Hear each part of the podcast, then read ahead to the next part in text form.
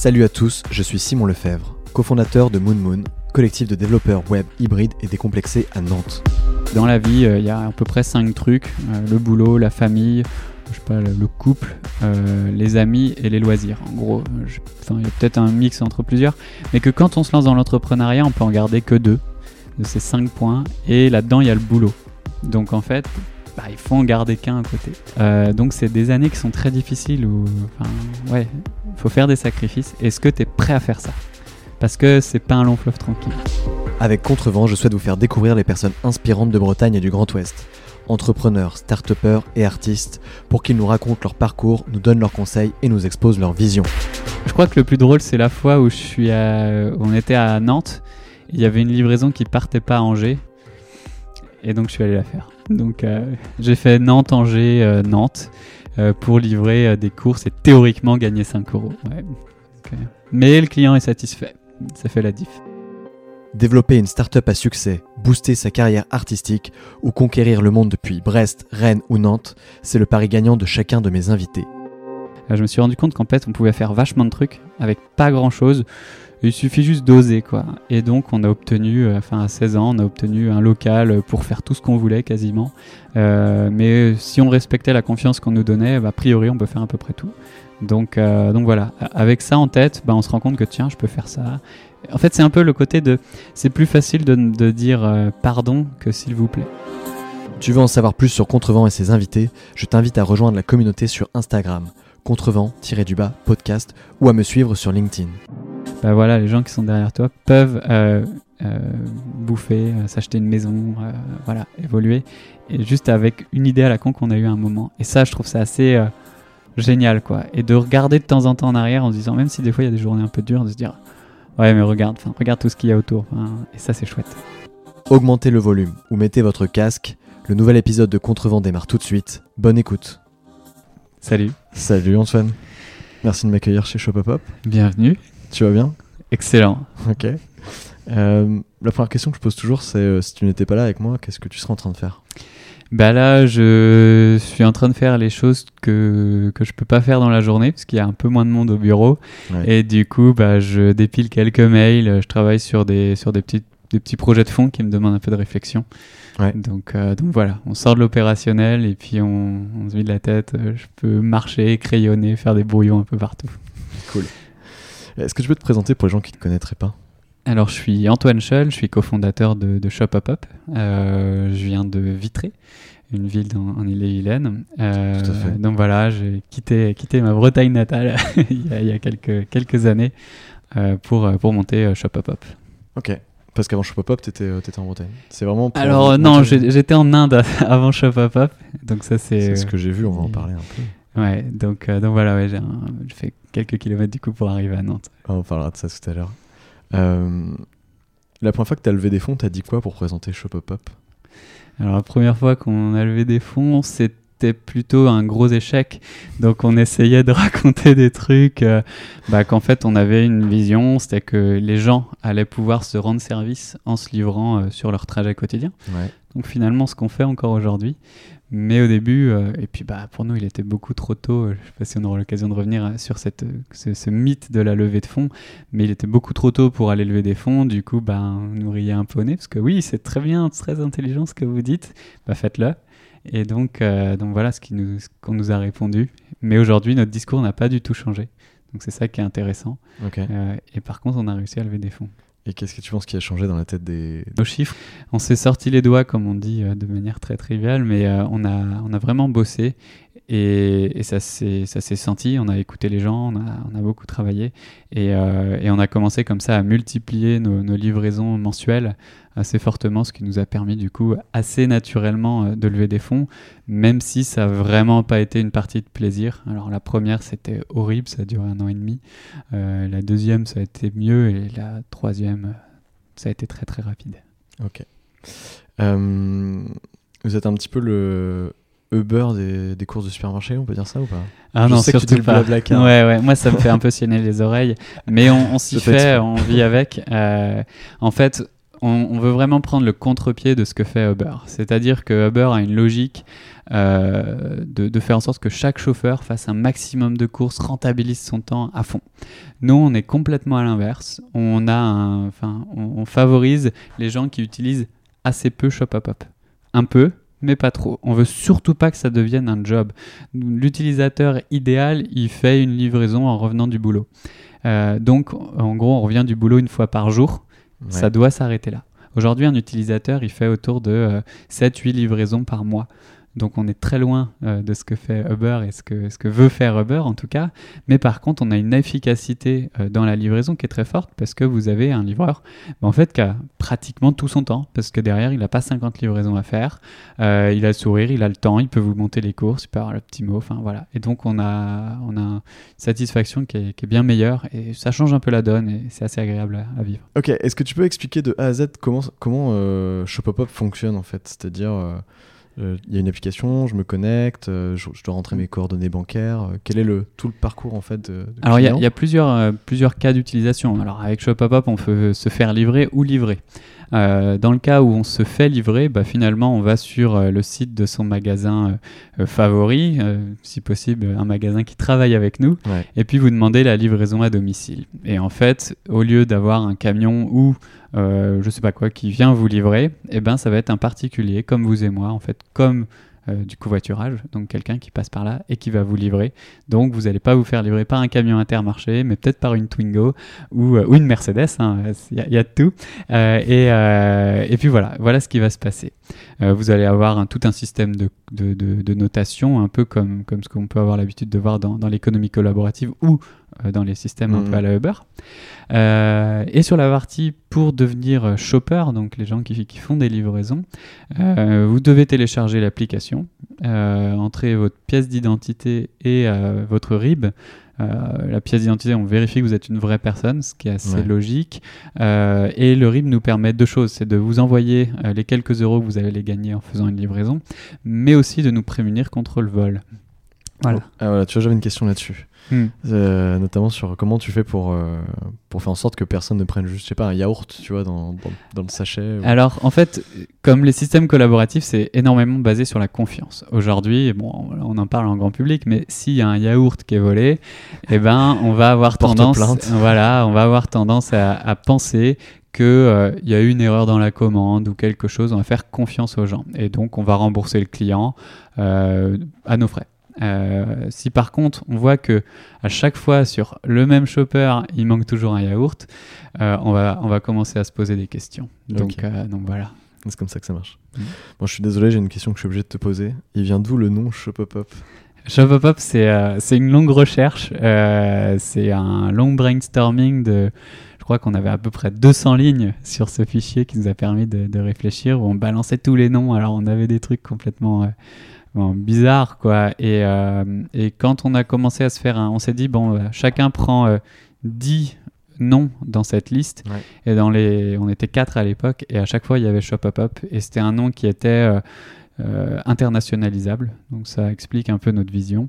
Bah, le côté shop bon, qui fait attrait au, commerce et le hop hop hop qui donnait un, qui donnait un côté dynamique. Moi pour la petite histoire à la base on voulait s'appeler Kangourou. Mais déjà, c'était pas très internationalisable. Et puis, euh, le nom de domaine était déjà pris. Donc euh, voilà, d'où le logo. ok. Et euh, tu connais le, un ancien groupe rennais qui s'appelait The Pop Up Pops Non. Non, non, non. Tu connais le groupe Heur ou pas?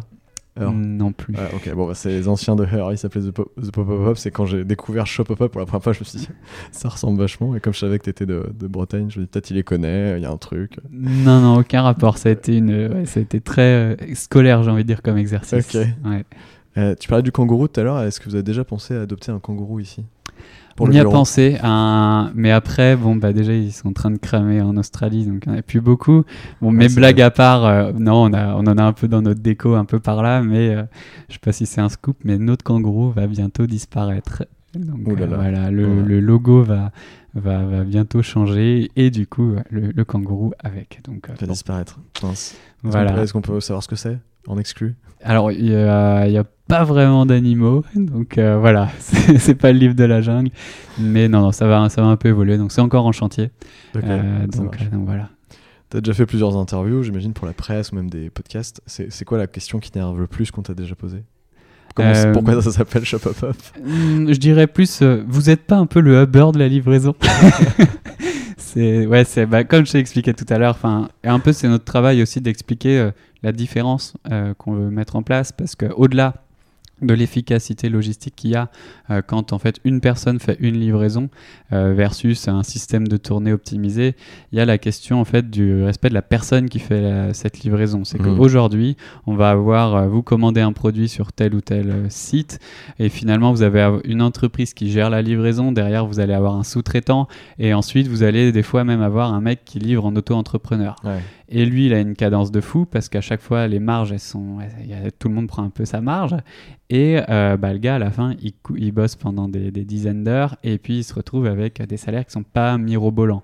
Euh, surtout que sur euh, ce genre de, de, business, les gens ont un peu tendance à oublier que quand on prend un statut d'auto-entrepreneur, on devient une entreprise.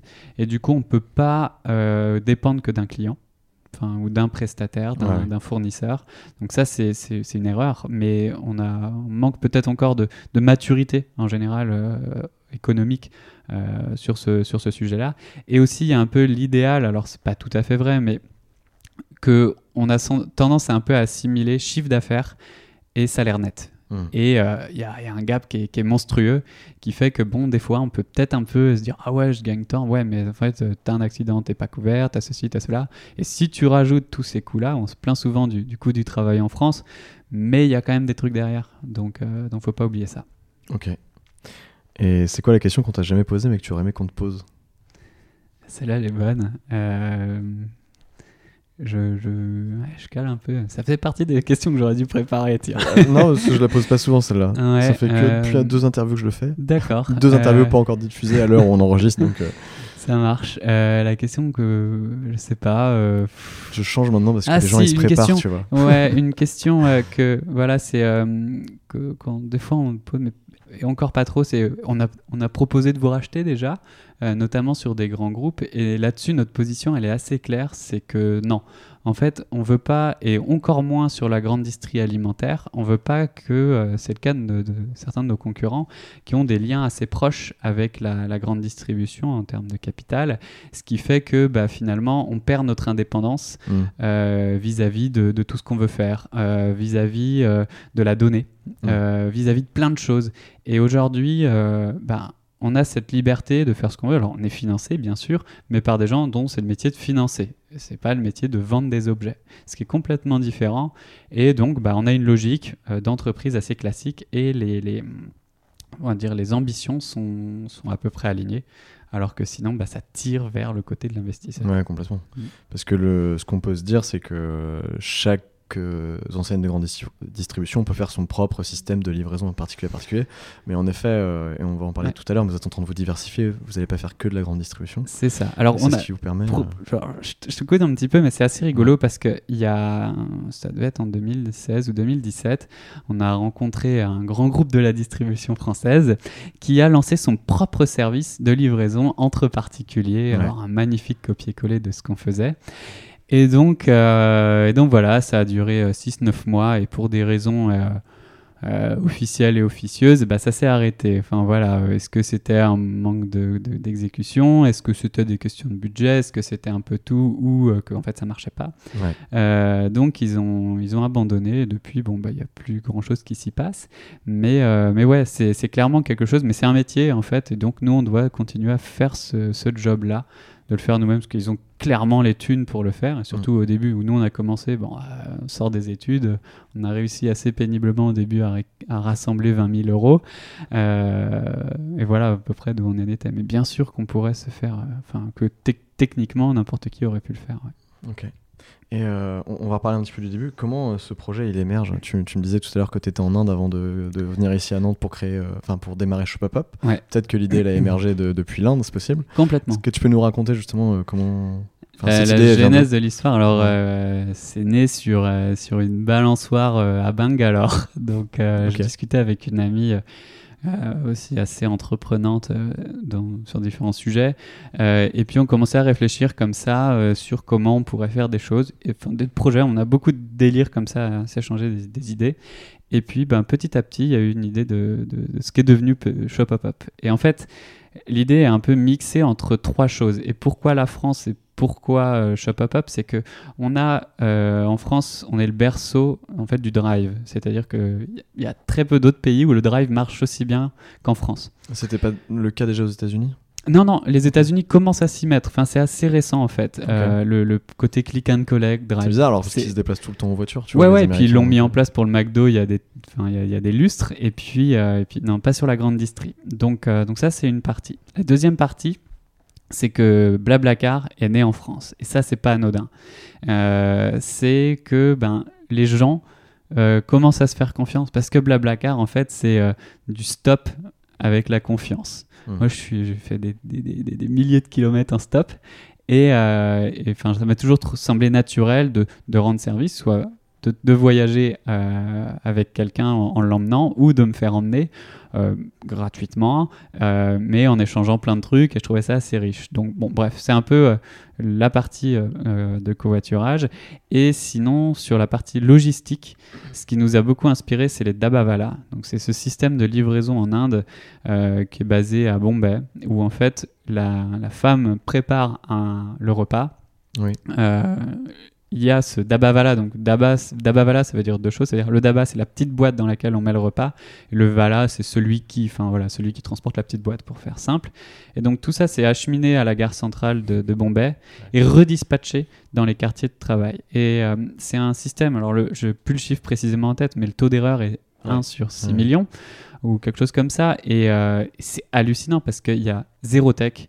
Euh, historiquement, enfin au début, parce que c'est centenaire comme système, euh, les mecs étaient plutôt illettrés.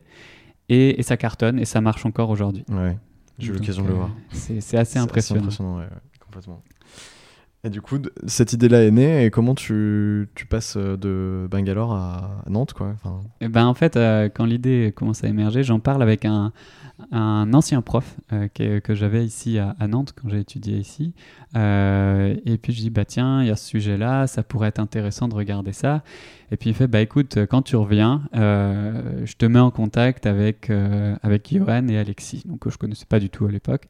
Et j'arrive en France en mars 2015, peut-être une semaine ou deux plus tard, on se voit une première fois 3-4 jours plus tard, on se boit une bière et on, se décide de lancer Shop Up Up. Donc à ce moment-là, bon, Pra, je le connaissais déjà depuis un moment, mais euh, Alexis et Johan, jamais vu, et donc on, se lance comme ça. Ce qui est un peu un avantage, c'est qu'on n'a pas eu peur à des moments de, se dire les choses clairement et de ne pas remettre en cause une amitié euh, de, 10 ans ou peu importe. Donc Prachint étant euh, comment plus, enfin, étant prof, hein, toutes ses activités à côté, avait pas de rôle opérationnel, donc il est sorti de l'entreprise. Euh, Alexis avait une, vision un peu différente euh, de, de, nous, du coup il est sorti également, ce qui fait qu'aujourd'hui il reste euh, Johan et moi. Ok. Ok. Et ça t'a pas fait peur justement de, de, lancer une boîte avec des gens que tu connaissais pas? Tu me disais qu'il y avait deux personnes sur les quatre que tu connaissais pas. Ouais. Ça? Ouais. Non, non. Au contraire, ce que je disais, c'est que on a moins peur de prendre des, des choix tranchés. Quoi. Euh, alors, il y en a plein qui montent des boîtes, euh, des fois même en couple. Euh, enfin, il y, a deux sujets à mon avis là-dessus. C'est que monter un bar avec un pote, bon, a priori, bon, à part le délire un peu centenaire qu'on a tous eu à un moment, eh ben, c'est pas très complexe parce qu'en en fait, bah, tu tires des bières, tu les vends. bon, le business model, il est pas extrêmement challengeant. Après, il faut trouver un endroit, il faut trouver tout ça, arriver à, vivre ensemble. Par contre, quand on est sur un truc qui est innovant, où il n'y a pas de business model, où on essaye de disrupter un marché, où en plus on est jeune, on connaît rien, ni à la logistique, ni au retail, ni à pas grand chose en fait, ni à l'entrepreneuriat et eh ben là faut ouais faut être un peu plus solide. Et puis en plus il est assez vite question d'argent ou plutôt de ne pas avoir d'argent parce que pendant les deux trois premières années de Shop Up vous n'avez pas une thune. Donc euh, pour la petite histoire moi je, quand, quand on a lancé Shop Up Up euh, moi j'étais bon je, retournais chez mes parents du coup euh, du côté de Vitré. Et puis t'avais quel âge à ce moment-là? j'avais bah, 2015 je vais 24 ans et du coup on a Prash me, dit bah écoute, t'as qu'à venir quelques semaines à la maison et euh, bah, j'ai une chambre d'amis, tu te mets là et tout. Et donc ces quelques semaines se sont transformées en trois ans. Euh, voilà, en fait, il a fallu attendre la première levée de fonds pour que je prenne une loc. Mais, euh, mais voilà, donc ça a été assez épique euh, Ouais. en termes de, de vie. Enfin, voilà, je suis devenu un peu le, le- le tonton sympa des enfants de, de Prache et de Stéphanie. Enfin, voilà, c'est toute une histoire, mais c'était assez marrant. En, en se rendant compte qu'en fait, on peut vivre avec pas grand-chose. Mais parce qu'il y a une confiance, parce qu'il y a des gens qui sont fabuleux qu'on a rencontrés à ce moment-là. Ouais, c'est génial. Et, et justement, tu parlais de- d'argent. Donc, euh, tu viens un peu de répondre à la question. C'est que tu n'avais pas d'argent, justement, pendant euh, un, long moment euh, avec Shopopop. Mais bah, ma question, c'était avec quel argent tu démarres, quoi. Mais en gros, euh, Ben, on démarre avec, ouais, euh, on a, on a commencé, moi j'avais du coup bossé pendant deux ans à peu près en Inde, j'avais économisé quelques, quelques milliers d'euros. ouais, des roupies, bah ça fait beaucoup plus de roupies que d'euros pour le coup, mais je crois qu'on avait ouais, quelque chose comme ouais, 10 000 euros à, à ce moment-là. Enfin, moi j'avais gardé 10 000 euros plus des économies que mes parents avaient mis de côté pour moi avant. Euh, donc avec euh, ouais, 10 000 balles, Johan, Prash, euh, Alexis, chacun récupère un peu ce qu'il a et puis bah, 20 000 euros de capital pour lancer. Qu'on a cramé très rapidement, enfin très très vite, ça, part vraiment vite cet argent-là. Et ensuite on est allé chercher un petit peu de banque et on a réussi, alors je sais pas si c'est toujours aussi vrai, mais il y avait quand même pas mal de, de prêts bancaires, il y a eu une, c'est peut-être un peu moins le cas, mais une, une certaine ouverture pour les startups et projets innovants. Et on a trouvé comme ça deux fois 70 000 euros euh, dans deux banques différentes. Euh, donc on avait un petit, un petit pécule. Et puis après, on a, on a eu Réseau Entreprendre qui nous a beaucoup aidé. Du coup, en 2016, on a rajouté quelque chose comme 25 000 euros. Donc on avait un, un 150, 160 000 euros. euh, voilà, pour avancer. Donc entre 2015 et, euh, et ouais, ça nous a tenu jusqu'à fin 2018. ok, ça marche. Euh, c'est un produit assez tech. Toi, t'es pas dev à la base. Pas du tout. Euh, comment tu, tu, tu as abordé ce problème de la tech à un moment donné? Parce qu'il y a beaucoup de personnes qui se disent Ouais, j'aimerais bien lancer une boîte, mais bon, je suis pas dev, je connais pas de dev, comment je fais, tu vois Ouais, et puis bah, on voit après des, des tonnes de trucs. euh, ouais, projet, enfin, recherche CTO, euh, projet, projet euh, à gros, gros potentiel. Enfin, on voit ça partout et on l'a fait aussi. Euh, donc, euh, donc voilà. Au début, bah, Alexis était étudiant à Epitech. Ok. Donc, on a pu développer avec, euh, avec lui une première brique. C'était une application euh, sous Cordova, donc un, un truc hybride. On fait un, un peu de code et ça envoie sur iOS et Android en même temps. Enfin, c'est vraiment la base. C'est un super truc pour faire un, un MVP, comme on dit. Euh, mais voilà, bon, ça, ça a vite atteint ses limites. Mais c'était assez intéressant pour commencer. Euh, après, on a eu une, dirais une deuxième vague d'associés, parce que vu qu'on n'avait pas de thunes pour payer les salaires, ben on associait les gens. Euh, avec, euh, il y avait deux techs et un, commercial euh, qui ont pris le relais, qui, ont, qui avaient, on va dire, un peu plus d'expérience, qui ont rejoint le truc. Ils sont partis au bout d'un an, un peu plus d'un an, parce que problématique de vision. Enfin, clairement, entreprendre, ça demande beaucoup de travail. C'était pas forcément la valeur qui, transcendait chez eux. Donc, ils sont sortis et là, on a eu un peu une traversée du désert. En fait, on n'avait personne pour gérer la tech. En gros, entre euh, avril euh, 2017 et, euh, j'ai envie de dire, euh, il y, a eu- Julien qui est arrivé, mais qui était dev front très junior, et à ce moment-là, nos serveurs ils pétaient dans tous les sens. Euh, et euh, on a Rémi qui est arrivé pour soulager un petit peu, on va dire, euh, en août de la même année. Enfin, moi, 2017 est la pire année de ma vie. Euh, On se sépare de- de- d'associés, euh, voilà, on n'a plus de thunes, enfin, clairement. Euh, fin juin, j'ai je reçois une offre d'em- d'embauche pour, euh, pour travailler en Inde, dans un job en or, bien payé, tout ça. Bref. Et, euh, et finalement, on s'en sort. Euh, on recrute quelques personnes assez clés. Euh, Julien, Rémi, euh, qui sont genre, toujours là aujourd'hui euh, sur la partie euh, tech. Après, Fatima qui est arrivée. Ça... Et là, ça y est, c'était parti. Quoi. Donc, c'était vraiment cool. Mais on a eu ouais, cette période difficile. Et après, ce que j'ai tendance à dire, je reçois pas mal d'entrepreneurs, c'est que même si vous n'êtes pas tech, faites tout ce qui peut être fait sans tech vous-même. Euh, je suis une boîte qui s'appelle Lama Contact. Euh, Au tout début de sa, vie, ils sont tous les deux pas tech du tout, et pourtant ils vendent un produit tech. Et ça, je trouve ça assez brillant. En fait, ils font du, je sais plus si c'est du WordPress ou du Drupal, mais ils font des petites choses comme ça, et c'est super agile, c'est super intelligent. Et là, ils commencent à se dire, tiens, ça pourrait être pas mal d'avoir un tech euh, pour améliorer les choses. Mais ils ont commencé à faire du chiffre d'affaires tech en étant pas du tout dev, quoi. Donc ça, euh, c'est c'est brillant. C'est intéressant. C'est quoi leur business? Euh, c'est sur le recrutement euh, de, de, bah, de tous les métiers autour de la compta. Donc, euh, voilà, un peu comme les devs, il y, a il y a un peu une carence. euh, la, la compta, c'est pas sexy. Ben, eux, ils la rendent sexy en, en créant tout un espace, euh, enfin une expérience euh, autour du recrutement. C'est Welcome to the Donc, Jungle euh, du, de la compta. ouais, voilà, c'est ça. Ouais, c'est bientôt, euh, ça- ouais, c'est bien. Comment tu fais Tu me parles de, de- un peu ces deux ans, trois ans de traversée du désert. Comment tu fais pour tenir à te dire mais si on va y arriver, on va y arriver alors que ça marche pas toujours, tu vois? Bah, c'est c'est rempli de doutes. Beaucoup ouais. de personnes disent, euh, voilà, tu l'entends tout le temps, c'est bon. euh, si au bout, faut tester ton produit et si très rapidement tu vois que ça fonctionne pas, tu lâches. Et Mm. j'ai l'impression qu'il y a quand même pas mal d'exemples de boîtes qui ont perduré, perduré, perduré, et le temps de peut-être euh, d'éduquer un peu ses clients aussi Mm. autour de ça. Et qui, euh, d'un coup, euh, on sait pas pourquoi, enfin, si, bon, il y a certainement une raison, mais tu l'as dit, c'est certainement le- les gens que tu as recrutés qui ont fait la différence. Mais voilà, ça décolle, tu vois, donc euh, Mm. c'est que.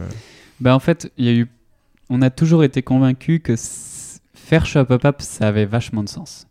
C'était cohérent en termes de logistique, en termes de, de, de momentum, c'est-à-dire que la grande distrie a craint quand même euh, Amazon, Alibaba et consorts, Euh, et puis le collaboratif rajoute du sens dans l'acte d'achat. Mhm. Donc on, on- on s'est vraiment attaché à cette idée-là et bah, on a embrayé quoi. On a, on a essayé, on a essayé, tester des business models, tester des trucs. Enfin, les premières livraisons, c'était Johan et moi qui les faisions. Euh, Enfin, c'était, l'anarchie, mais euh, c'était génial. Au moment où la tech plantait tout le temps. Bah, on passait à groupe Excel, euh, enfin groupe euh, Facebook, feuille Excel, et puis euh, téléphone, SMS dans tous les sens. Enfin, c'était, c'était, c'était un, un bazar. Mais à ce moment-là, on faisait quelque chose comme 400 livraisons dans le mois. Aujourd'hui, on fait ça en, en une demi-journée, même pas. Donc, euh, donc euh, ouais, ce serait, ce serait autre chose. Mais, mais c'est vrai que c'était assez, assez épique. Ouais. Tu devais avoir plus de dépenses en essence que de revenus.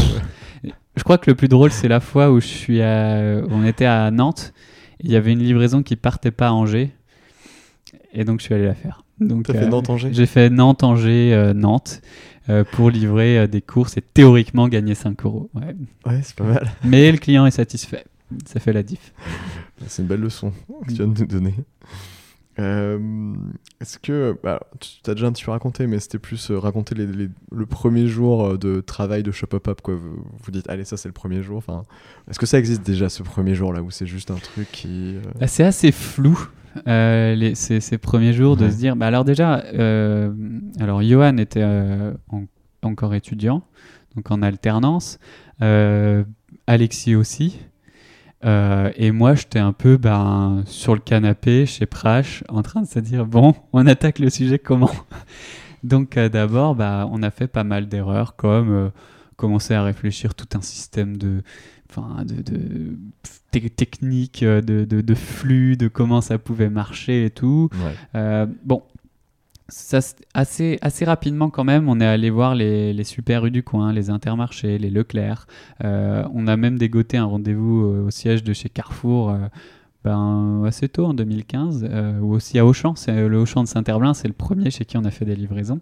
Et donc on a testé, proposé nos sujets, et ça, enfin, c'était, enfin, c'est comme ça qu'on a pu commencer à voir qu'il y aurait pu éventuellement y avoir quelque chose, mais qu'il restait beaucoup de travail. Donc Mm. déjà créer un bout de produit. Euh, après, il y avait la question de, de lever les communautés, donc trouver des gens qui pourraient faire des livraisons. Ouais.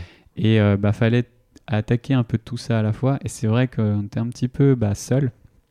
Et euh, en octobre, ouais, octobre 2015, on a créé l'entreprise en tant que telle et on est rentré à l'incubateur des mines. Ce qui nous a permis déjà, dans un premier temps, d'avoir un lieu où travailler gratuitement. Donc, euh, si vous avez un projet un peu innovant, allez à l'incubateur des mines. C'est un peu loin du- de l'île de Nantes, euh, mais au moins, il n'y a pas de distraction. On bosse, c'est sérieux, c'est très bien. Donc, euh, je recommande à bloc. Mais voilà. Et donc, on a commencé à avoir un lieu pour pouvoir commencer à travailler et à se dire, bon, bah, qu'est-ce qu'on fait? Et ainsi de suite. Et là, on a fait toutes les erreurs de la Terre, participer à 200 000 concours. Enfin, des plans, je me revois euh, en train d'écrire ouais, va falloir qu'on contacte les médias là, machin, n'importe quoi. Et puis euh, on a fait un crowdfunding aussi. Ça c'était intéressant. Ça c'était fin courant 2016. euh, cour- ouais, courant fin 2016 où là on a pu commencer à tester un peu d'appétence et, voir des choses voilà, euh, une extrémiste à 101% le dimanche soir. euh, Enfin, c'est assez, assez rigolo ça aussi. Mais c'est passé. Donc, donc voilà. Ok. Ok, mais tu conseillerais euh, aux gens qui veulent se lancer de commencer par quoi Du coup, si tu dis, ouais, on a fait des concours. euh, Alors déjà, pas faire de concours. Euh, pas, enfin voilà, tester son idée vite, mais ça tout le monde le dit. Et puis bon, bah, c'est souvent facile en, en, en théorie, mais euh, dans, sur la méthode, ce qui est intéressant, c'est de faire euh, des startup week-ends ou des, ou des, des cocottes là, que- qui, est, qui est fait avec la cantine. Euh, c'est génial sur, euh, sur, sur la- l'attitude à avoir pour monter une boîte. Quelles questions se poser vite et, et je pense qu'en ayant fait ça, j'aurais peut-être pu gagner 3 à 6 mois. Ok. Mm. C'est quoi ton rôle aujourd'hui dans la boîte? Qu'est-ce que tu fais au quotidien? Ouais, ça a beaucoup changé euh, parce que de faire les livraisons à ce que je fais maintenant, bah, là, Ça, te manque un peu? Oui et non, parce qu'il y a moins de stress. Euh, Enfin, c'est un autre stress. Euh, c'est aujourd'hui, euh, bah là, très concrètement, juste avant que tu arrives, j'ai échangé avec euh, un, un réseau de distribution au Portugal. Donc euh, voilà, c'est des nouveaux challenges où on, va, on repart à zéro. Est-ce Ouais. que Shop Up Up peut marcher Ouais. au Portugal, mais est-ce que ça peut marcher? On reprend la question des débuts. Euh, donc on, on remet un peu les pieds dedans, ça c'est cool. Après, euh, bah là on commence à avoir des sujets sur la gouvernance de la boîte. On est passé de, de, de- en un an, on est passé d'une dizaine à plus d'une trentaine maintenant. Donc euh, il y a ces sujets-là à, à voir. Euh, On vient de finir les entretiens individuels. Euh, Enfin voilà, c'est complètement autre chose. Enfin on devient une boîte, c'est un peu bizarre à dire, mais J'allais ouais, te poser cette question-là, justement, je, je me l'étais noté. Je voulais te demander comment tu te prépares euh, à, à manager des personnes comme ça, alors que tu voilà, as, 29 ans, tu es, encore jeune. Quoi. Mm. Ben, on se prépare pas trop, mais je pense que le management, déjà, c'est un, c'est un peu une, une vieille façon de faire. C'est-à-dire que nous, on pense que les gens qu'on embauche sont, capables de faire plein de trucs et on leur fait confiance. C'est-à-dire que de base, ils partent avec un lot de confiance qui est à 100%. Euh, et puis, ben, on les encourage à prendre des risques. En entretien individuel, euh, on dit bah écoute cette année je trouve que tu n'as pas pris assez de risques tu t'as pas fait d'erreur donc quelque part euh, c'est que tu n'as pas pris assez de risques donc c'est un peu bizarre mais on encourage les gens à être entreprenants dans leur taf dans, ce qu'ils font et, et aujourd'hui on n'a pas de turnover donc c'est que ça marche bien cette euh, gestion à la confiance bon maintenant on commence à être un peu nombreux et du coup on est obligé d'un peu de d'organiser la communication en interne Mhm. euh, donc voilà, mais par, avec ça, on discute beaucoup avec euh, euh, d'autres entrepreneurs qui sont passés par là, des structures beaucoup plus grosses pour voir un peu comment eux font, euh, des, des modèles un peu alternatifs euh, sur l'entreprise libérée. Euh, voilà, donc tout ça, on mélange ça et puis on le met à notre sauce parce que finalement, euh, déjà, on a recruté les gens, je pense qu'on a recruté les gens qui nous ressemblaient, qui avaient un peu, qui partageaient notre vision. Et donc, il faut aussi que ce, cette organisation nous ressemble. Mhm. Complètement. Euh, là- moi, je- on va parler de logistique et de grande distribution. Mhm. Alors, euh, pas dans les détails, hein, mais j'ai une question principale, surtout que je me pose, c'est comment tu fais pour aller travailler avec de la grande distribution? Alors, c'est pas une question philosophique de mais comment tu oses, mais c'est Mhm. plus euh, comment tu les abordes. Et voilà, c'est des, des énormes machines. Toi, tu arrives, t'es tout petit, t'existes à peine, tu vois, et faut, faut aller les voir la première fois. Comment, comment tu fais, quoi Bah, la première fois, tu, prends ton téléphone et tu demandes d'avoir un rendez-vous avec le directeur du Auchan. Euh, après, ben, c'est là qu'on comprend la différence entre euh, un Auchan, Carrefour ou autres qui sont des grands groupes intégrés. Donc ça veut dire qu'il y a euh, un, un PDG qui gère tous les, voilà, tous les magasins de France, on va dire, pour faire simple, et les indépendants, donc les systèmes U, Intermarché, Leclerc, qui eux ont- sont propriétaires de leurs magasins et ont plus de liberté de faire des choses. Et, euh, et donc finalement, en allant voir un U, et on a eu de la chance, c'est qu'on a rencontré euh, alors Philippe Germont, qui est, qui est un, un associé de chez Système U à Angers, qui a assez vite compris euh, ce qu'il y avait derrière Shop Up Up, Ouais. la philosophie et l'efficacité que ça pouvait emmener. Et donc, ça a été un des premiers à nous faire confiance et à nous permettre d'avoir accès à des volumes de livraison et de nous prouver que ça allait marcher. Bon, il y a des fois où il a fallu y aller à Angers, mais dans le fond, euh, ça, a commencé à émerger et à me prouver qu'on arrivait à faire les choses. Et, et c'est à ce moment-là que ça a commencé à faire écho. Alors après, il y a un magasin à Nantes qui faisait de la livraison par eux-mêmes. Ça leur coûtait un bras, c'était difficile à gérer. Et donc, euh, bah, on les a rencontrés, puis bah, ils nous ont dit bah, euh, Ouais, vous pouvez le faire, mais votre truc c'est un peu bizarre, tout ça. on dit bah, Écoutez, au pire, nous on est à Nantes, donc si vous ne faites pas confiance, bah, au pire, on les fera les livraisons. Et on en a fait quelques-unes. Mais bah, maintenant, on n'en fait plus mais ça roule. Donc petit à petit, ça s'est mis par la preuve de concept et ainsi de suite. Hmm. Et donc bien sûr que maintenant, quand on ouvre des villes, euh, je sais pas, à Limoges, ben, on n'a pas des gens à Limoges qui peuvent assurer, parce que maintenant on maîtrise ce sujet-là. Mais euh, au début, ben, il a fallu y aller de manière très très empirique et trouver les bonnes personnes qui nous font confiance, qui se retrouvent dans le truc, et, euh, et après ça, ça fonce quoi. Ouais. Et, Vas-y, vas-y, pardon. je caricature souvent, mais au début, on devait un peu négocier euh, pour avoir euh, un rendez-vous avec euh, la responsable des caisses. Hmm. Et maintenant, on a la chance d'avoir beaucoup d'appels rentrants. Je crois que cette semaine, j'ai eu 5 ou 6 dirigeants de magasins qui m'ont appelé moi, mais qui ont fait la même chose avec Johan et avec nos commerciaux. Donc, donc ça commence vraiment à prendre de l'ampleur et on a retourné le problème. quoi. Et euh, ma question est un peu technique, entre guillemets, donc ça va peut-être pas intéresser tout le monde qui nous Mm. écoute, mais bon, ça m'intéresse donc je la pose. Comment tu fais pour. euh, parce qu'en fait, tu, tu viens plugger euh, une espèce d'API sur, euh, sur leur système de livraison de Drive, Mhm. et tu me dis qu'au début, tu as commencé avec un seul Auchan. Mais Mm. j'imagine que le système informatique de cet Auchan-là, c'est le même que tous les autres Auchan de France. Ouais. Donc, comment tu fais pour implémenter ta solution que dans un magasin comme Bah, ça tu le fais pas. en fait, euh, comment. si tu me dis que tu ouvres des régions, tu vois. Ouais. euh, donc, euh, En fait, c'est, c'est, ça a été toute la difficulté du truc. C'est qu'au début, on avait créé un site qui permettait aux gens qui ont fait une commande Drive de coller leur numéro de commande sur notre site et de demander une livraison. hmm. Donc il fallait connaître les deux systèmes, il fallait déjà être au Drive, être enclin au Drive, et en plus d'aller faire la démarche, d'aller sur Shopapop pour faire la livraison. Donc il fallait qu'on se fasse connaître. Donc on a fait des opérations, on a mis des ballons dans Nantes, on a mis des, des fausses prunes sur, euh, sur les voitures et tout ça. Enfin, on s'est un petit peu éclaté niveau com, mais bon, pour assez peu de retombées, faut être honnête. Euh, donc voilà, ce modèle-là, bon, on est arrivé à faire péniblement 3-4 Ouais. livraisons semaine. Euh, bon. Après, on a commencé à avoir des gens qui se sont dit, bah écoutez, euh, chez Système U, on a un module de livraison. Moi, je fais déjà de la livraison. Donc, une fois de temps en temps, au lieu de la faire moi-même, je la mets sur votre plateforme. Donc on a développé ce qu'on appelle l'in- l'interface pro euh, qui permet de, de faire des demandes de livraison un peu à la, à la chaîne. quoi. Ouais, ouais. Et donc c'est comme ça qu'on a commencé à rentrer euh, indirectement dans les systèmes d'information euh, de la grande distribution. Et maintenant, c'est collé. T'es complètement plugué. Ok, ça marche. Et j'avais une question générale parce que. Et j'avais vu une conférence du. J'ai un gros trou, mais du, C- euh, du CEO de Bla- Blacard, justement. Frédéric Mazella. Mazella, voilà, Mm. exactement. Euh, qui expliquait c'est très très compliqué de lancer une boîte où tu as besoin de toucher deux populations qui sont les mêmes populations mais qui ont deux rôles différents. C'est-à-dire qu'il faut que tu touches, bah, lui si on prend le cas de Blablacar, il faut que tu touches des, des, des personnes qui, qui conduisent et des personnes aussi qui veulent prendre des voitures. Et toi c'est la même chose, tu as besoin d'aller toucher des personnes qui vont faire les livraisons et d'autres qui commandent des courses. Mais c'est la même population mais qui ont deux rôles différents et il faut qu'au début tu aies un pool de personnes qui livrent alors que tu personne, t'as aucun Mm. client, etc.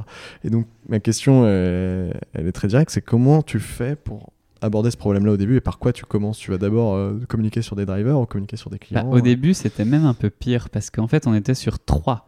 On devait trouver euh, des partenaires dans la grande distribution qui voulaient Oui, bien qu'on mette leur logo sur notre site. Complètement, ouais. Alors des fois on a demandé, des fois on a oublié de demander.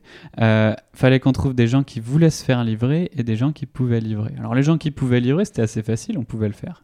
Euh, les gens qui voulaient se faire livrer, bon bah nous on a essayé de se faire livrer plein de fois, mais euh, ça, enfin voilà, on peut pas non plus consommer euh, trop, enfin, à foison pour pour rien en fait. Donc euh, donc voilà, ouais, ça a été un peu difficile au début, mais il fallait amorcer un peu la pompe. Et du coup, par le biais du fait qu'on était plugué su- sur le site de, enfin indirectement plugué sur le site de Système U, ça nous a permis de, de tester est-ce qu'on peut avoir des shoppers. Parce qu'en fait, l'acquisition client final livré, Ouais. c'est eux qui s'en Et euh, nous, ce qu'on avait à trouver, c'était juste des shoppers.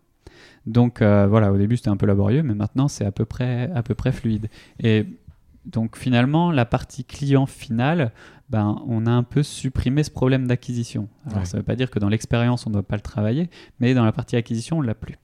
Euh, ensuite, bah, l'effet de bouche à oreille euh, c'est produit et finalement bah, on n'a plus besoin de faire autant difficilement entre guillemets d'acquisition de, de supermarchés puisqu'ils se cooptent, ils s'entraident, ils passent le mot et ils nous appellent. Donc finalement notre travail aujourd'hui se concentre vraiment sur l'acquisition euh, de la communauté, faire grandir la communauté, l'animer Ouais. et ainsi de suite. Donc euh, voilà. Mais c'est vrai qu'il a fallu passer les phases une par une et euh, on veut faire en sorte que Shopopot devienne un standard sur la livraison et un peu dans le quotidien des gens. Euh, un peu comme aujourd'hui, on, on veut se déplacer, on veut faire un, un, un Nantes-Rennes, et ben on, on regarde le covoiturage parce que c'est moins cher et plus rapide que la SNCF. Vous avez fait une levée de fonds il y a très peu de temps là? Ouais. Genre il y a 15 jours? Ouais, euh, de 4 millions d'euros avec euh, bah, différents acteurs, dont la West Web Valley Mm. et euh, Go Capital et d'autres, etc. Comment ça s'est passé, cette levée de fonds? Alors, là, alors les- tous les acteurs que- qui, qui sont autour de la table aujourd'hui, c'est des gens qu'on connaissait, enfin qu'on a rencontrés euh, super tôt. Je pense que Go Capital, on a dû les rencontrer en 2016, quoi. Enfin, au moment où on faisait à peu près une livraison par semaine. Euh, donc euh, la semaine d'après, on en faisait deux. Du coup, on avait 50% de croissance, enfin 100% de croissance. Mais on était encore tout petit. Du coup, ils disaient, bah, les gars, c'est pas maintenant. Enfin voilà. Pareil avec la West Web. Donc, donc voilà. Mais bah, cette dernière levée s'est passée super vite. En fait, à la base, on se disait, bon, on veut atteindre la rentabilité. Ça, c'est un sujet qui, qui, qui- qui nous tient vraiment à cœur. On veut pas faire des, des machines à brûler du cash. Mm. On veut être rentable euh, et c'est aussi cohérent par rapport à nos partenaires. Euh, mais en gros, on leur dit, voilà, on veut un peu plus de thunes pour, être, pour arriver à la rentabilité en mode confort et pas se foutre une pression pour être juste à deux mois euh, de cash. Mm. Et euh, donc, on, on propose un premier chiffre autour de, euh, je sais plus si c'était pas 800 000 ou un truc comme ça. Donc, finalement, moins que ce qu'on avait déjà levé. Et euh, après avoir discuté avec Pierre Volet, qui nous a pas mal suivi dans tout- toute notre histoire, donc un chef d'entreprise aussi, euh, il nous a dit, les gars, vous ronronnez. Enfin, il nous a dit ça comme ça. Je dis, putain, mais Pierre, on fait, on fait 15-20% de croissance par mois. Enfin, il y en a qui ronronnent fort, quoi. Enfin, on bosse, quoi. Et puis il fait ouais mais non il faut du challenge il faut il faut que vous remettiez le pied à l'étrier en mode entrepreneur. Et donc c'est là qu'on on s'est dit bah c'est peut-être le moment d'enclencher ce que nous on avait prévu de faire un peu plus tard c'est-à-dire l'international et s'ouvrir euh, au petit commerce. Donc on s'est dit bon allez on y va on se donne pas un an de vision mais un peu plus et on prend plus d'argent pour pouvoir euh, se donner les moyens. Et donc euh, bah là ça y est c'est parti. Ok. Et, rapidement, est-ce que tu peux expliquer J'en parle souvent des levées de fonds sur le podcast parce que c'est un sujet qui, qui intéresse pas mal les gens et c'est un peu, il y a un peu un mythe de la levée de fonds. C'est pas trop comment ça se passe. ouais Euh, des fois, les gens qui disent bah non, c'est pas si compliqué que ça. D'autres qui disent bah si, c'est très stressant, c'est très compliqué, machin, etc. C'est quoi ton avis là-dessus? Enfin, on va dire qu'on s'améliore. Euh, la première, comme je disais tout à l'heure, ça a été catastrophique. Enfin, ça nous a pris un an, un an et demi, avec un lever euh, pas vraiment compétent, euh, qui nous a fait miroiter beaucoup de choses, et finalement, bah, ça s'est pas fait. Donc la première levée, on a dû la faire tout seul finalement, avec des business angels de, Nantes. Et puis ensuite, ben, la, la deuxième euh, s'est fait assez rapidement parce que sur les premiers mois après la première levée, alors on savait qu'il fallait relever très vite parce qu'on n'avait pas suffisait pas beaucoup de cash en fait, Euh, et donc il fallait relever très vite. Donc dès que la première était finie, je crois un mois après, j'ai commencé à rechercher des fonds Mhm. Euh, et on a commencé à montrer nos chiffres à quelques fonds. Et euh, deux mois plus tard, quand on est revenu, nos chiffres avaient bien grimpé et euh, encore un mois plus tard, bah, c'était fait. Enfin, c'était vraiment gros. Donc finalement, on a, on a fait notre vrai rendez-vous pro, on va dire, avec ces fonds-là, je Mhm. crois en mai, avril-mai. Et en juin, on se tapait dans la main en disant on va, on va faire ce financement à 2 millions. Et on a fait les papiers en septembre 2018. Ok. Voilà. Euh, Erwan Lemenet, euh, qui est, qui est, euh, la personne que j'ai interviewée pour Ecotree, qui est, Mm. euh, qui est le président d'Ecotree, disait euh, il faut faire des levées de fonds quand on n'a pas besoin. T'es d'accord avec ça ou pas? Bah, c'est ce qui nous est arrivé sur la dernière. Alors sur la, sur la première, c'est souvent ce- un peu un mythe aussi de se dire ouais, faut choisir ses fonds et tout ça. Enfin, en 2017, euh, 2017, 17, 2018. Euh, tous ceux qui voulaient bien nous donner 40 euros, on les acceptait, quoi. Enfin, on les prenait avec grand plaisir. Donc, finalement, on- voilà, c'était plus une histoire de confiance qui a fait que finalement, il y a eu ce premier investissement. Euh, mais non, on prenait un peu n'importe quoi. Après, sur la, on savait qu'il fallait relever derrière. Donc, on, au moment où on le demandait, on n'avait pas forcément besoin, mais on savait Mm. que ça allait venir. Et sur cette qu'on vient de finir, effectivement, on n'avait pas vraiment besoin de le faire. Mais bah, ça nous a permis de négocier des conditions un peu plus euh, favorables. Et puis, euh, surtout, d'y aller sereinement. Et finalement, c'est une opération qui, je pense, qui s'est faite en, en tout et pour tout en un mois, même pas. Et, et du coup, cet argent-là, ça va surtout vous servir à aller à l'international Enfin, d'autres projets, Une mais. partie, ouais, ouais, une bonne partie de ça. Dans la presse, c'est- ce qu'ils ont mis en tout cas en avant. Ouais, euh, ouais, vachement, ouais. Tu vois Ouais, ouais. Le fait Donc- que vous alliez au, au Portugal, Italie et Belgique, c'est ça? Exactement, ouais. Et- Trois et pays. ouais. J'ai plusieurs questions là-dessus. C'est euh, pourquoi aller à l'international maintenant et pourquoi ces pays-là spécifiquement Alors, Te- Enfin, surtout pour le Portugal, je me suis dit, ils ont sauté l'Espagne, quoi, tu vois. Ouais, alors, ouais, c'est. je- En fait, avec Johan, on s'était dit, euh, on veut faire une boîte européenne. Mm. Ça, c'était un peu le truc de départ, d'où le shop up up et pas le euh, course à domicile, quoi. Euh, donc, on, on se dit, bah tiens, ça a été peut-être le moment d'y aller. Euh, on sait que ouvrir un pays, ça prend du temps. Euh, créer des partenariats avec de la grande distrie ou des grandes boîtes comme ça, ça prend du temps. Donc, si on veut continuer à être performant avant de, on va dire, on n'est pas encore partout en France, on n'est pas encore, euh, enfin, ultra leader sur notre marché. Mhm. Mais euh, bah, si on n'amorce pas la pompe maintenant, on va avoir un creux. Sais, si on fait rien, d'ici un an, on va avoir un peu un creux entre deux choses. Quoi. Et donc, faut pas qu'on ait ce creux-là. Parce que ben, ce qui nous caractérise, c'est que ça bouge, c'est que ça avance. Et donc, il faut qu'on faut pas qu'on lâche. Euh, sur le choix des pays, maintenant, c'est il y a une partie un peu de, de, de- ouais, de hasard. D'affect. Ouais, en fait, euh, la Belgique, c'est assez logique. En fait, on est juste à côté. euh, Il y a la moitié qui parle français, l'autre moitié pas. Mais euh, où il y a une proximité culturelle qui rend le challenge euh, abordable. Le Portugal, petit pays. Donc, se planter coûte moins cher. Et en plus, on est emmené. Il y a beaucoup de, de distributeurs français au Portugal. Donc, euh, bah, tu vois derrière moi, il y a Auchan, Intermarché, Leclerc euh, qui, qui sont présents. Donc, euh, donc voilà, ça explique aussi notre choix sur le Portugal. Et puis enfin, on voulait un gros pays. Alors on se dit, bon, UK, a priori, euh, ça va être compliqué, euh, environnement complexe euh, actuellement. Allemagne, a priori, complexe sur la partie euh, e-commerce alimentaire. Mhm. Espagne, à peu près pareil. Et on a rencontré lors d'un salon, pour le coup au Portugal, euh, un dirigeant d'un groupe de grande distribution euh, italien.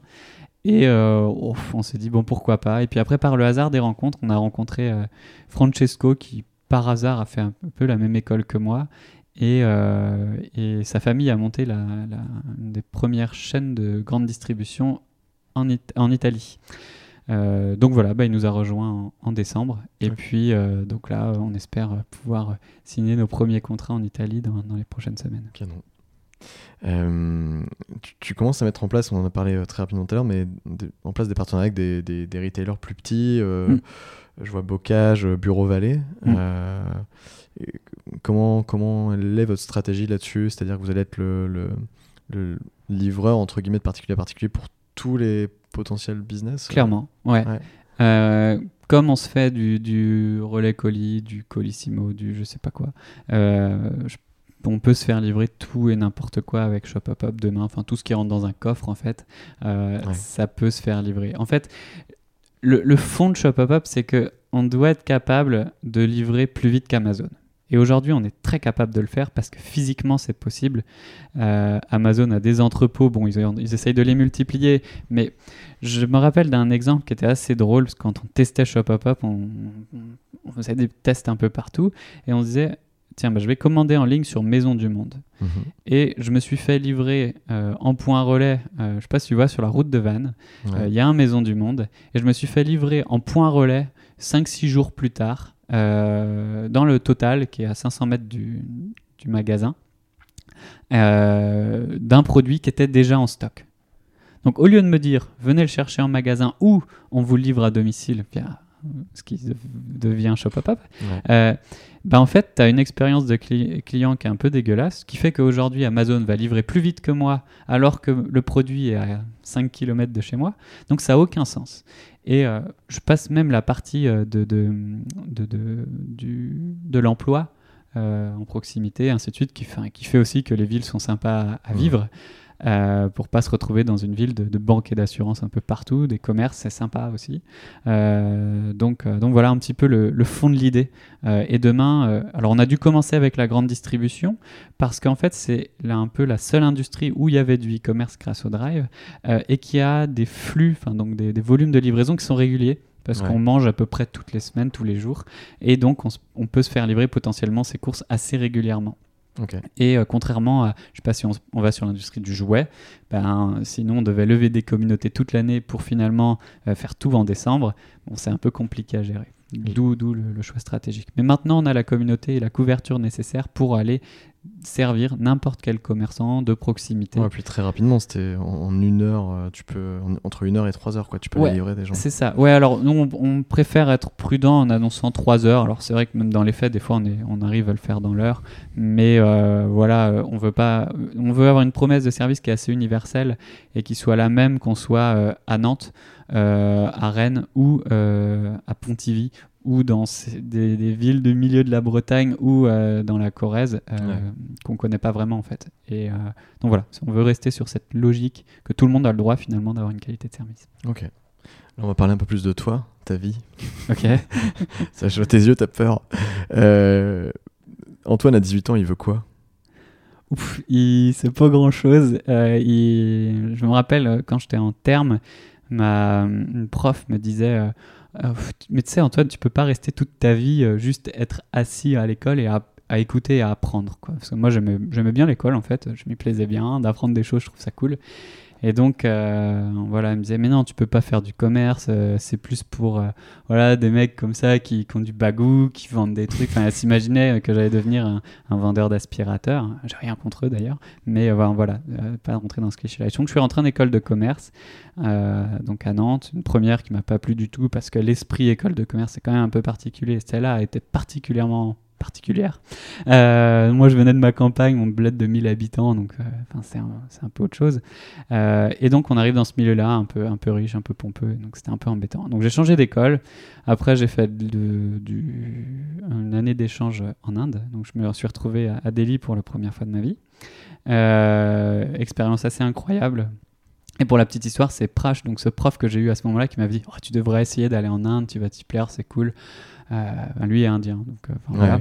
Euh, et donc je suis allé et ça s'est super bien passé. Donc là-bas, j'ai appris plein de choses. J'ai été prof de français, enfin j'ai fait plein de choses. Je suis une brêle en français, mais bon, on peut tout faire là-bas, c'est assez fou. Ensuite, je suis revenu en France, j'ai fait de l'alternance pendant un an dans le tourisme.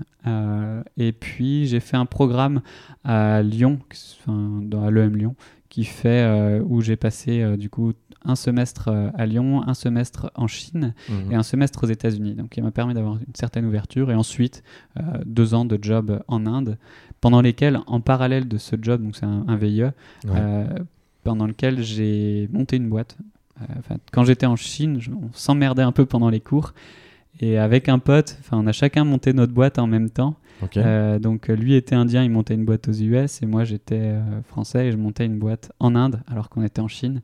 C'était sur de l'accueil d'étudiants euh, en Ouais. Inde. Ouais, j'ai vu ça. Ouais. Et ça, ça a pas du tout marché. Mais ça m'a permis de, de me rendre compte que je n'étais pas encore assez mature sur l'entrepreneuriat. Donc aujourd'hui, j'ai fait plein d'erreurs que j'aurais peut-être. que- Si aujourd'hui je me relançais sur le bu- business, peut-être que j'y arriverais un peu plus. Euh, mais voilà, donc c'était intéressant comme période. Mais ouais, le, le fait d'entreprendre, ça a toujours été un peu partie de ma vie, parce qu'à 18 ans, j'avais déjà monté aussi une, une association sur les jeunes pour permettre aux jeunes d'aider euh, voilà, des gens qui ont besoin d'un coup de main de jeunes, enfin voilà, du service pour des repas, du jardinage, des petites choses comme ça. Ouais, ouais. On retrouve un peu la fibre de Shop Ouais, Pop. ouais, canon. Mm. Mais justement, c'était une de mes questions. C'est, tu as toujours su que tu voulais faire l'entrepreneuriat ou. Enfin, tu me disais que tout à l'heure, t'étais à Non, l'école, tu savais ouais, pas trop. euh. Non, non, euh, enfin, j'ai jamais vraiment su ce que je voulais faire, mais en fait, quand je vois un truc, j'aime bien le faire. Enfin, je me pas en train de me dire, oh bah un autre fera ou un truc comme ça, Ouais. et, euh, ou de se laisser porter. Enfin, j'aime pas trop cette, cette idée-là. Et euh, je sais pas, par cet assaut, euh, au tout début, enfin, j'avais 16 piges quand on a lancé ça, euh, je me suis rendu compte qu'en fait, on pouvait faire vachement de trucs avec pas grand-chose. Il suffit juste d'oser, quoi. Et donc, on a obtenu, enfin, à 16 ans, on a obtenu un local pour faire tout ce qu'on voulait quasiment. Mais si on respectait la confiance qu'on nous donnait, bah, a priori, on peut faire à peu près tout. Donc, euh, donc voilà, avec ça en tête, bah, on se rend compte que tiens, je peux faire ça. En fait, c'est un peu le côté de. C'est plus facile de, de dire euh, pardon que s'il vous plaît. Donc, si on ne demande pas s'il vous plaît, bon, au pire, on s'excuse parce que ah, bah, je savais pas. Et, euh, et voilà quoi. Ouais, complètement. C'est marrant parce a dans un des tout tout premier podcast de Contrevent, euh, j'avais euh, Pascal Fourtois qui a confondé Uprigs. J'ai mangé avec lui ce midi. Ah bah tiens, tu vois, c'est marrant. Et, et, euh, je le fais plus maintenant, mais enfin peut-être que je le referai, mais j'avais une partie de l'interview où je commençais des phrases et je demandais aux gens de finir. Ouais. Et euh, je lui avais dit qu'est-ce qui est facile dans la vie Mm. Trois petits points, et il m'a dit demander. Ouais. et c'est vrai que c'est assez intéressant. Et donc quand tu te lances dans, avec Shop Up Up, comment il réagit ton entourage quand tu te dis allez, je vais me lancer dans le dans l'entrepreneuriat?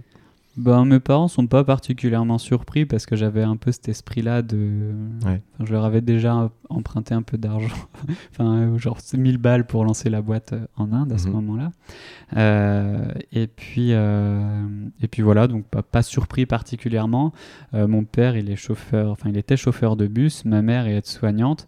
Donc en fait, on se retrouve. euh, Enfin. On n'est pas dans un milieu très entrepreneurial. Ouais. Euh, j'ai- grandi dans un endroit où, où mes parents ont toujours aimé leur boulot. Donc ça, c'est important.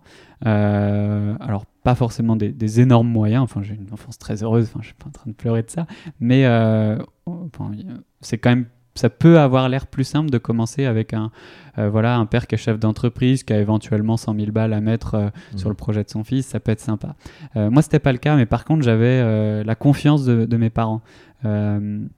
Je- et, et du coup, bah, ils, se sont jamais inquiétés sur le fait que ouais, je prenais plein de risques parce que bah, ils ont confiance, quoi. Et donc, euh, donc voilà un peu comment ça s'est passé. Alors, ça, des fois, ils posaient des questions, mais alors, t'as fait combien de livraisons cette semaine? 4, d'accord. Ah Et tu dois en faire combien pour te payer? Bon, à peu 100 000. près 10 000 fois ça. et donc, euh, voilà, oui, ils avaient des questions. Et, euh, et puis, ben, ça leur a aussi permis euh, de, de- de prendre goût à cette idée de- de- d'entrepreneuriat, de, d'apprendre sur ça. Mais ouais, de la confiance. Et ça, c'était c'était vraiment, vraiment un fondateur. Ouais. Ouais. Tu fais partie maintenant, tu es, membre de la cantine et membre du réseau Entreprendre aussi. Ouais. Donc j'imagine que tu rencontres d'autres entrepreneurs, peut-être plus jeunes et plus euh, qui se lancent. Ouais. Euh, c'est ce que me racontait Vincent un peu, ce que vous faisiez. Vous avez essayé, essayé d'accompagner les entrepreneurs justement, Mm. Euh, qui t'ont accompagné aussi d'ailleurs à un moment Mm. donné. Complètement. C'est intéressant que tu, que tu fasses partie maintenant du, du truc, quoi. Et euh, c'est quoi le conseil que tu ou le conseil que tu donnes ou que tu as envie de donner le plus à ces, entrepre- ces entrepreneurs que tu vois euh, passer, euh, et qui te demandent peut-être peut-être Mm. qu'il y en a qui viennent te voir pour te demander des, des- des conseils d'ailleurs. Bah, super souvent, là je- j'en ai encore eu un ce matin. Euh, et en fait, euh, déjà la porte elle est ouverte. Enfin, C'est-à-dire que si on me demande, ouais, j'ai une idée, un truc, bah, on se boit une bière un soir et puis on, en parle. Après, ça dépend vraiment des gens et de, niveau d'engagement. Mais ce que j'ai toujours envie de leur dire, c'est que l'entrepreneuriat, c'est une chose qui est difficile. Il faut avoir conscience de ça. C'est une super aventure, mais c'est difficile. Il faut beaucoup travailler. C'est une pression assez forte parce que bah, quand on se rend compte qu'on a plus de thunes, voilà, et des gens qui attendent de nous, euh, et puis que, enfin voilà, il y a une sorte d'ego aussi euh, qui, est, qui est derrière tout ça.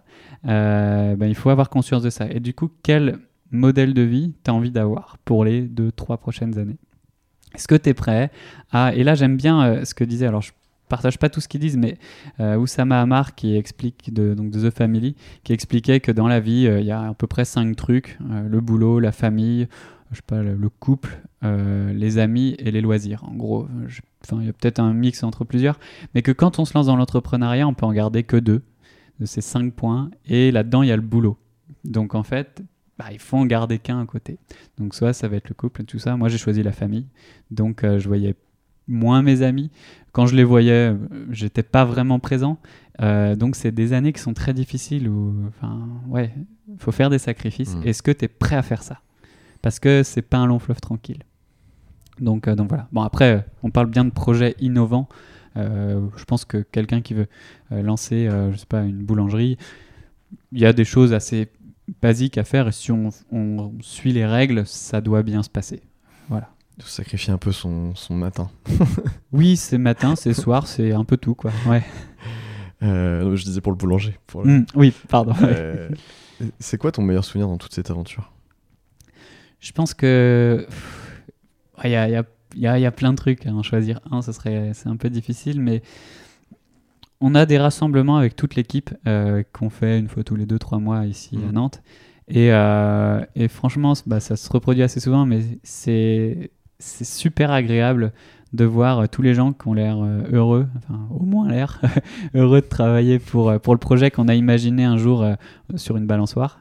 Euh, de se dire, enfin, moi, c'est un peu ce qui me pousse à entreprendre et ce ce qu'elles font, c'est de dire qu'avec une idée qu'on a un moment, on peut faire en sorte que, euh, bah, voilà, les gens qui sont derrière toi peuvent euh, bouffer, s'acheter une maison, voilà, évoluer, et juste avec une idée à la con qu'on a eu un moment. Et ça, je trouve ça assez génial, quoi. Et de regarder de temps en temps en arrière en se disant, même si des fois il y a des journées un peu dures, de se dire, ouais, mais regarde, regarde tout ce qu'il y a autour.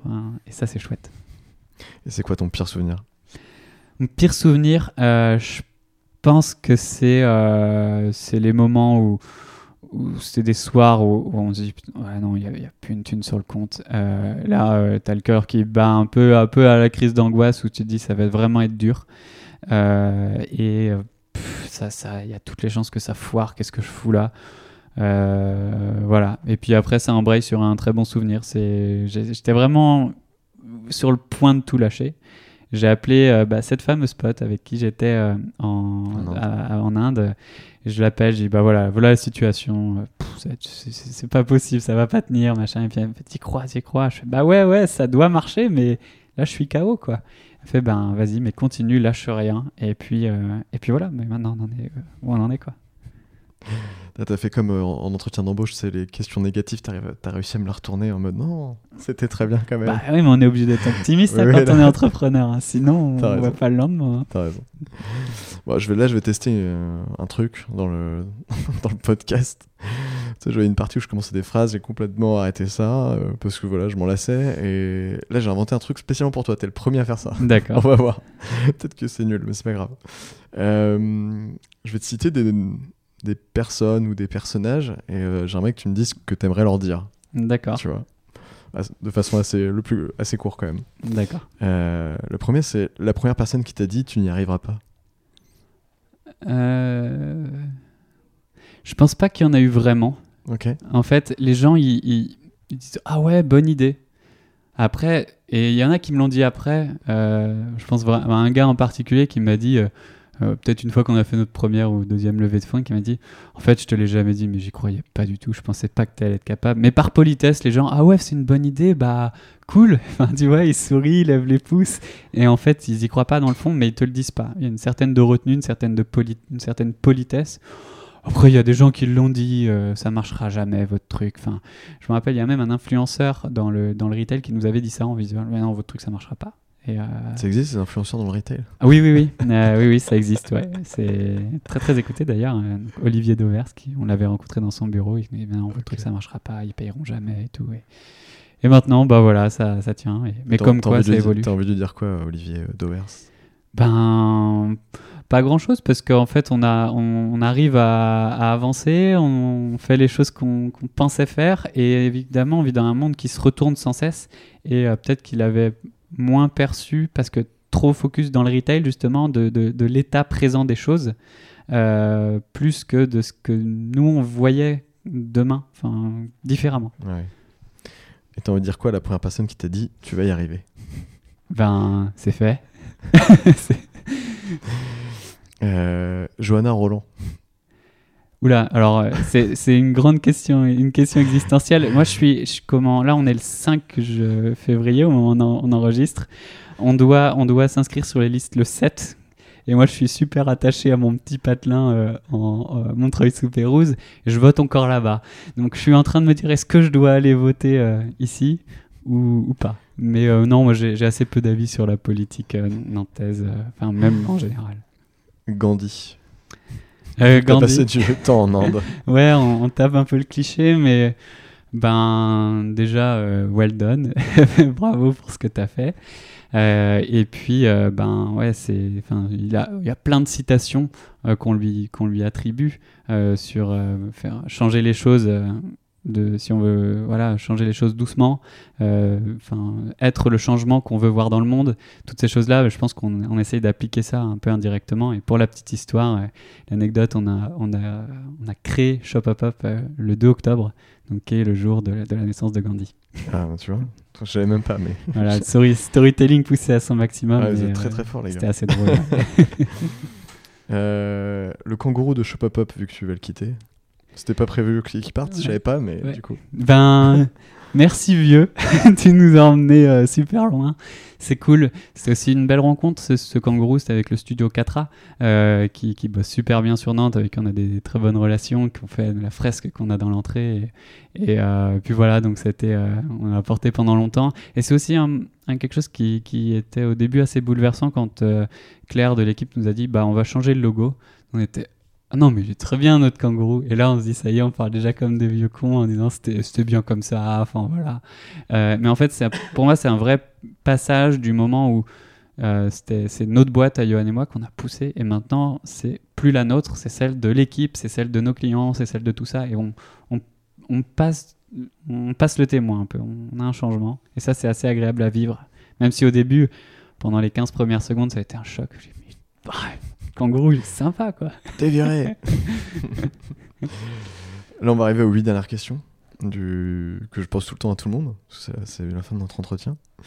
Euh, la première, c'est si les gens ont trouvé notre échange intéressant, où est-ce qu'ils peuvent te retrouver euh, Ben, au bureau, je passe un peu de temps, alors bientôt un peu plus à l'étranger, mais plus sur le globalement, web globalement euh, sur LinkedIn ou, ou par mail, euh, je suis assez disponible, mais globa- Tu- ouais, assez Twitter sur LinkedIn. Twitter, euh, pff, non, pas trop, plutôt, plutôt LinkedIn, ouais. J'ai une deuxième question, mais t'as as déjà quand même plus ou moins répondu. C'est quoi ton actu? Bah, l'actu, c'est ouais, euh, de, de- de international prendre l'aéroport, la- l'avion assez régulièrement là. Euh, donc euh, ouais, beaucoup de Portugal, de Belgique et de et d'Italie. C'est quoi le truc qui te fait gagner le plus de temps au quotidien? Euh, je sais pas, c'est bête à dire, mais c'est c'est le smartphone, enfin de manière générale et tout ce que ça, tout ce que ça comprend. Et puis le fait, je pense que je vais assez vite dans la gestion de mes emails, ce qui fait que j'en ai j'en ai pas beaucoup en attente, et ça, ça me permet de gagner du temps et d'être assez efficace. Euh, C'est quoi ton rêve? Mon rêve, c'est de, de faire en sorte que, que Shop Up Up euh, vive euh, longtemps et que euh, je puisse euh, le quitter l'air, enfin, sereinement. De, de, de voir un peu ce, ce bébé qui commence à marcher tout seul et qui peut courir tout seul sans moi et de pouvoir monter d'autres projets. Donc, euh, donc voilà. Ok. Tu sais déjà ce que ça va être euh, ces prochains projets? T'as déjà des idées? Non, j'ai déjà bien de l'occupation avec Up. Bon, on a toujours des, des idées qui traînent par là sur un, un cahier, un fond de tiroir, un truc comme ça, mais euh, pour l'instant, on, on reste très concentré sur ce qu'on a à faire. Ok. Si tu devais tenir une conférence TED, ça serait quoi le titre? Euh, Peut-être euh, ne faites pas de conférence TED. enfin, je, je trouve ça toujours sympa, les gens qui, qui essayent d'inspirer, mais je trouve qu'il y a un peu de. une espèce de masturbation intellectuelle à vouloir s'entendre parler, à être euh, mis sur scène et tout ça. Donc, euh, ouais, je serais. je- J'ai ouais, pas je- dit euh, tu dois, j'ai dit si tu Ouais, devais. ouais. Si, si je devais, je sais pas. euh, Ça te ferait une, vis- belle visibilité pour Up, quand même. Ouais, peut-être. Mais justement, c'est ça où euh, je trouve que le- le- là, on a tendance à inverser le souci, c'est qu'on va mettre la personne devant la boîte. Moi, j'aime bien quand on dit c'est Antoine de Shop Up Up, tu vois. Euh, j'ai- je, je préfère être derrière mon kangourou, tu vois, derrière Ouais. la marque. Et euh, je pense qu'on est plus performant comme ça. Ok. Bon, t'auras pas répondu à mes questions. Euh, Comment ne pas faire de conférence TED Euh, Qui me recommandes-tu d'inviter sur ce podcast? Euh, je pense que Antoine de chez Catra, ça pourrait être une bonne chose. Antoine et Camille euh, qui, font pas mal de choses, qui bougent pas mal de trucs. Euh, bon, c'est pas tech, euh, mais ça fait pas mal de, voir leur, vision, leur approche. Et puis moi, je suis toujours épaté par tout ce qu'ils arrivent à faire avec pas grand chose. Et puis toujours trouver, ils ont toujours des super locaux en plein centre de Nantes, mais des, des volumes énormes à des moments où tout le monde galère à en trouver. Et euh, je trouve qu'il y a derrière une certaine nonchalance, il y a une efficacité, une perspicacité qui est, qui est vraiment, vraiment intéressante. Comment trouver euh, des logements dans Nantes euh, très rapidement? Et Voilà. stylé Voilà. Euh, Est-ce qu'il y a une question ou un sujet qu'on n'a pas évoqué ensemble que tu aurais aimé qu'on aborde? Euh, pas particulièrement. Euh, non, euh, je, je sais pas. euh, Ça peut être non. hein. Les trois quarts du temps, c'est non. hein. ouais. Mais Ah si, il pourrait y avoir le le la- l'écosystème. Euh, le côté écosystème que je trouve extrêmement fort. Aujourd'hui, si Shop Up Up est et là où on en est, euh, c'est très lié à l'écosystème et l'écosystème nantais est super fort. Euh, qu'on parle de la cantine, de réseau entreprendre, du CJD, tout ça, il y a une, vraie euh, solidarité entre les entrepreneurs en général, ce qui fait que dans les moments où je disais où les serveurs tombaient tout le temps, il y a des dizaines de techs à Nantes qui ont tripoté le code de ShopUp à ce moment-là. Je pense à à Quentin Adam, je pense à Quentin Georget de, de, chez Bicast et, plein d'autres que bon, j'ai pas les noms qui me viennent tout de suite là, mais et, euh, et ça c'était fabuleux. On passait des nuits à bosser là-dessus euh, pour essayer de sauver le truc, euh, de remettre. Enfin bref, euh, j'ai appris les mots repo, repos- repository ou quelque chose comme ça pour les pour les serveurs. Enfin c'était le bordel et en fait. Au final, on a passé un bon moment, on a redistribué des tasses. D'ailleurs, j'en dois encore, j'en ai une qui traîne chez moi depuis trois ans pour euh, de chez Epitech qui nous avait aussi aidé. Donc, euh, enfin, ça c'est fabuleux. Donc, aidez-vous, faites-vous aider et dès qu'on peut, faut rendre. Donc, euh, Réseau Entreprendre est très bon pour ça. Ou à la cantine, on est en train d'essayer de mettre ça en place, de faire en sorte qu'il y ait des, un peu comme du, un peu du mentorat, mais au moins des, des, échanges qui sont possibles entre des gens euh, qui ont monté des boîtes qui commencent à avancer vers des gens qui, qui ont eu juste une idée. Et euh, donc, essayer de, de favoriser ce process-là pour Mm. que la créativité monte. Quoi. Donc, euh, voilà le sujet. Ok, bah nickel, c'est très bien. C'est des sujets que j'aime bien aborder, l'écosystème, mais bon, des fois, euh, ça peut paraître un peu nanto-nantais, donc je fais, je fais Ouais. attention, mais oui, t'as raison, c'est très, très très bien de le dire. Euh, D'ailleurs, dans plein de villes, c'est comme ça, hein, euh, quand, à Rennes et Brest aussi, hein, il y a des écosystèmes hyper... euh, Ah oui, oui, bah, à Brest, et je pense notamment à la West Web Valley, enfin c'est impressionnant ce qu'ils arrivent à déboîter là-bas, en mise en contact au niveau national, voire même au-delà. Euh, c'est des gens qui sont, qui sont super, super, et puis avec un, un vrai cœur de, de breton, quoi. Donc euh, voilà, c'est la, concurrence, la, la, la conquête, on va dire. Je suis assez d'accord. Euh, ma dernière question, le podcast s'appelle Contrevent, tu dois le savoir. Mm. si quelqu'un dit de toi que tu es à Contrevent, t'en penses quoi? Je pense que je suis assez dans le vent en fait. Euh, je suis pas en opposition avec grand chose. Euh, ça, Shop Up Up, c'est un truc qui est sur, euh, qui est dans le mouvement, qui est, qui est, qui est, qui est disruptif, mais parce qu'en fait, il aligne plusieurs trucs. Euh, le collaboratif, ça explose. Le e-commerce, ça explose. La réflexion de comment je consomme, ça explose. Donc finalement, c'est dans l'air du temps, et c'est à mon avis ce qui fait que ça marche. Euh, et puis nous, on a des postures qui sont assez simples. Euh, voilà, je pense à. Par exemple, je pense que Quentin Adam, c'est un mec qui a contrevent parce qu'il a un- une posture forte et qui fait son, son identité, mais nous, c'est pas le cas. On est vraiment, juste des mecs globalement sympas, euh, voilà, qui, qui font leur truc. On essaye d'être humble, mais euh, voilà un peu ce qui, ce qui pourrait nous, nous- donc plutôt dans le vent en fait. euh. Euh, Merci Antoine. merci à toi. Ciao. Merci d'avoir écouté jusqu'au bout. Si l'épisode t'a plu, je t'invite à t'abonner au podcast sur ton application d'écoute préférée. Si tu es sur iTunes ou Apple Podcast qui font, il faut le savoir, la pluie et le beau temps dans le monde des podcasts, je t'encourage aussi à laisser une note et un commentaire. C'est ce qui m'aide le plus pour faire connaître Contrevent. Si tu veux aussi m'aider concrètement à faire rayonner Contrevent auprès d'un maximum de personnes, parle-en cette semaine à deux personnes de ton entourage. On se retrouve la semaine prochaine pour un nouvel épisode de Contrevent dans vos écouteurs ou sur la route. Kenavo, bye, ciao.